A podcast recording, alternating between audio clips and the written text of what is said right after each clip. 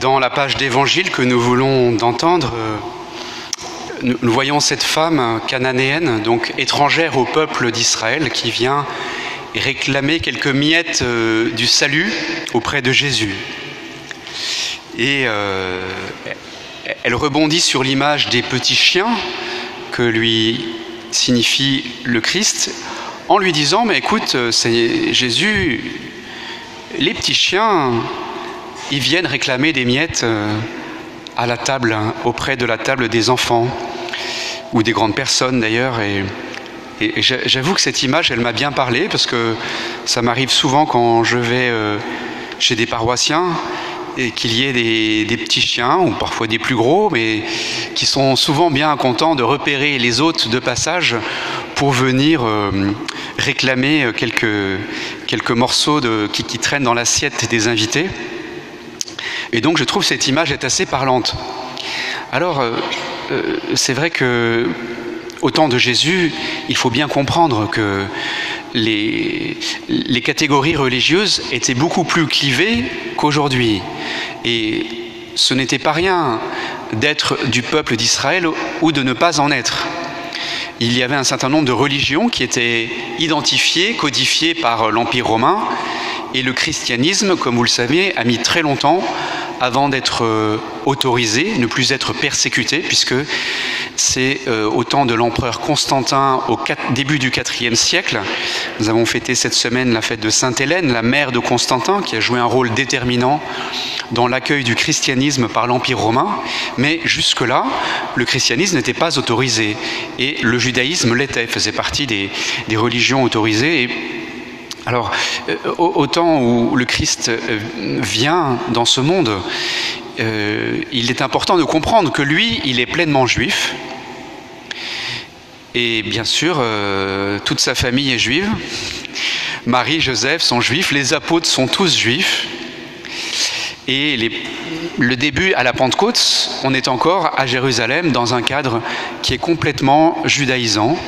Et progressivement, l'Église va euh, découvrir que ce salut que Jésus est venu apporter n'est pas seulement réservé au peuple élu, mais que désormais il y a un tournant dans l'histoire du salut qui a été vraiment un événement considérable, bouleversant pour les juifs du temps de Jésus.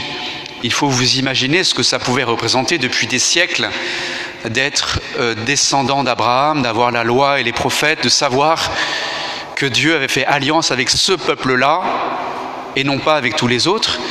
Et ça a été très difficile pour la plupart des juifs euh, du, premier siècle d'opérer cette, cette, révolution copernicienne quasiment, c'est-à-dire de, se dire euh, la maison du salut, ce n'est plus seulement le judaïsme, mais c'est une autre maison dans laquelle il y a des juifs et des païens. Et même matériellement, c'était compliqué, vous savez, parce que un juif ne mangeait pas à la table d'un païen. Il ne pouvait pas rentrer dans sa maison. Ça a posé de, beaucoup de problèmes aux premières communautés chrétiennes, puisque même à la fin de l'Eucharistie dominicale, les juifs au départ ne, ne, concevaient pas, et les païens non plus, de manger ensemble. Et il a fallu que les apôtres, Pierre et Paul, et que même Paul se fâche, qu'il y ait le concile de Jérusalem, vous retrouvez ça dans les Actes des Apôtres, chapitre 15, où on décide qu'il n'était plus obligatoire d'être circoncis pour avoir part à ce salut, et que on pouvait être baptisé, et finalement, pour être sauvé, il n'était pas nécessaire d'être descendant d'Abraham, mais de croire en Jésus, d'être baptisé, on était sauvé mais ça a été une révolution pour les juifs du temps du Christ. Alors, cette femme, elle, fait partie de ceux qui ont, qui ont bousculé un peu les choses, qui ont frappé à la porte euh, du salut, comme d'autres païens, publicains, pécheurs, qui jalonnent l'évangile. Et nous devrions nous rendre compte de cela parce que euh, nous sommes parfois un peu, nous, chrétiens de l'Église catholique, un peu dans la posture des Juifs du temps de Jésus en nous nous rendons compte, nous nous rendons pas assez compte que ce salut, nous l'avons nous-mêmes reçu et nous ne pouvons pas en être les dépositaires exclusifs. Il est fait pour se diffuser ce salut. Il y a quelques jours, euh, il y a eu ce formidable rassemblement à Lisbonne des, Journées mondiales de la jeunesse. Et euh, j'entendais un témoignage parmi d'autres et il y avait une jeune Française qui, a participé à une rencontre.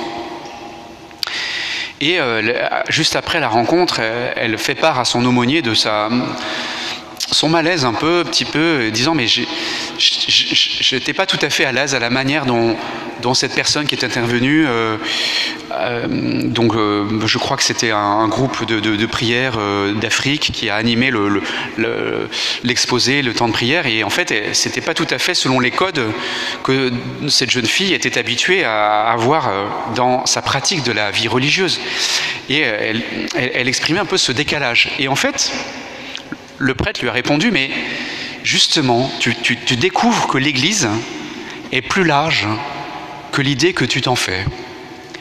Et ça, nous avons régulièrement besoin de faire cette expérience, de ne pas nous imaginer que l'Église n'est qu'à notre image, à, l'image que nous, nous en avons depuis notre enfance. C'est normal que nous ayons une certaine expérience de l'Église, de la liturgie, de la prière, mais il faut nous rendre compte que le salut de Dieu est ouvert à tous et qu'il y a une multitude de façons de prier Dieu, de parler de Dieu, de chanter, de louer Dieu, de, vivre sa foi.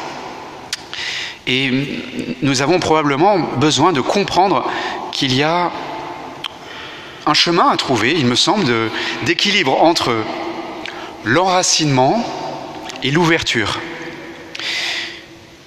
Prenons un exemple. Peut-être que dans nos familles, euh, je ne sais pas chez vous, mais parfois on entend, il y en a qui sont toujours dehors, ils sont jamais à la maison, et puis euh, ils sont toujours, euh, d'ailleurs parfois certains, très à l'aise avec les autres, très souriants, très avenants, et puis à la maison, pas toujours très commode. Et euh, donc là, voilà, on a un profil euh, donc voilà, de, personnes qui vont beaucoup à l'extérieur, mais qui finalement, euh, chez eux, bon, voilà, sont pas toujours très agréables à vivre.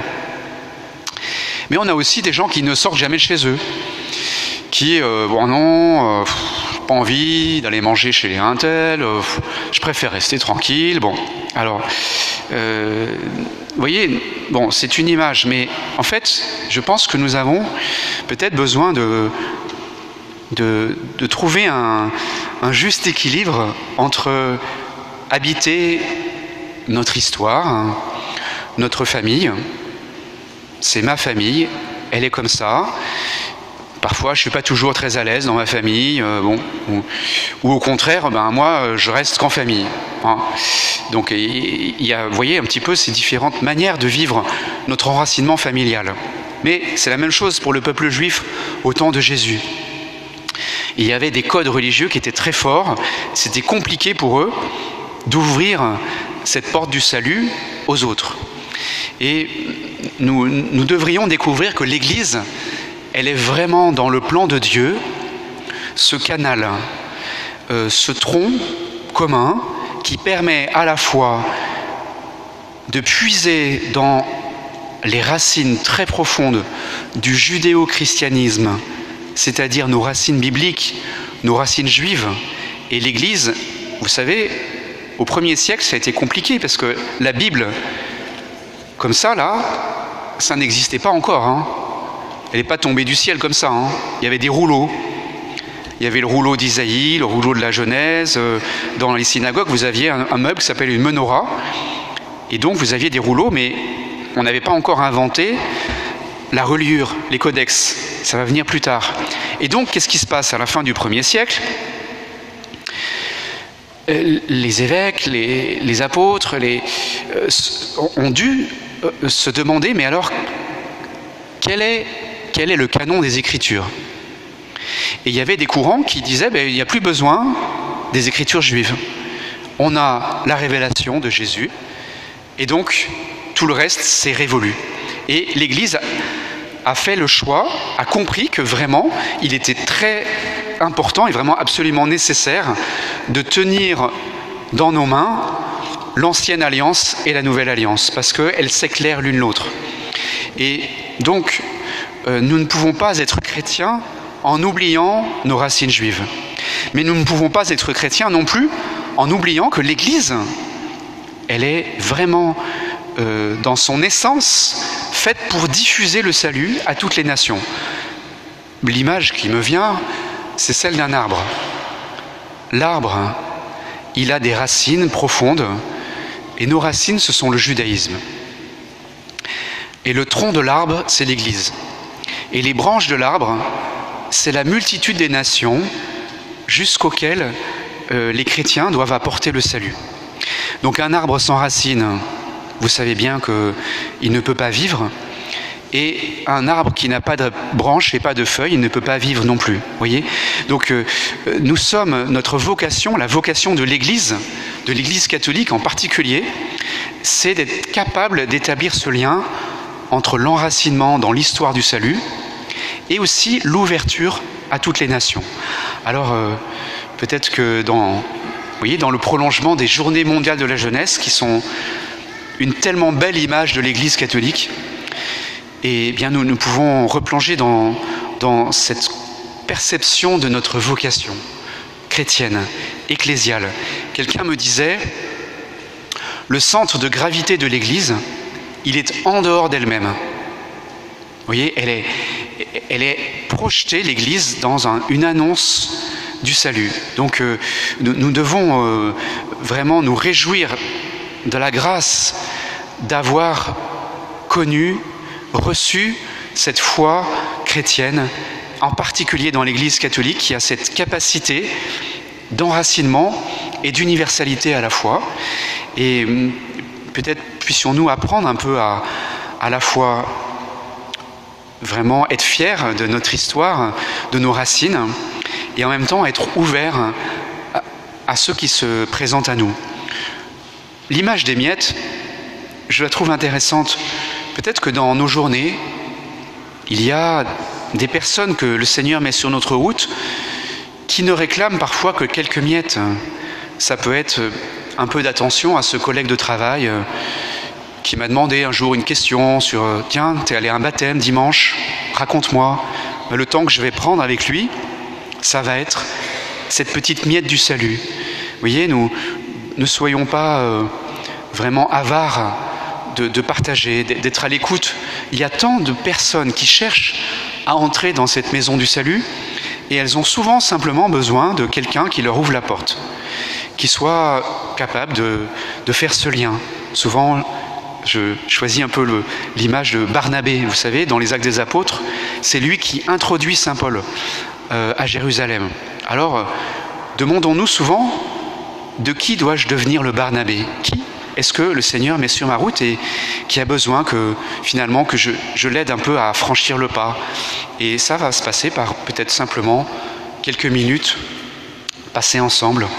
Euh, voilà, quelques mots pour, pour ce dimanche, avec ces belles images euh, de l'histoire du salut, depuis Isaïe, qui a annoncé déjà, six siècles avant le Christ, cette ouverture du salut à tous les peuples, et Saint Paul qui est torturé dans la deuxième lecture, puisqu'il est tellement vraiment angoissé de, de, savoir que il a la mission d'annoncer le salut à toutes les nations et qui voit en même temps tant de coreligionnaires du judaïsme se perdre. Alors euh, nous pourrions avoir un petit peu de cette angoisse du salut qui anime Saint Paul.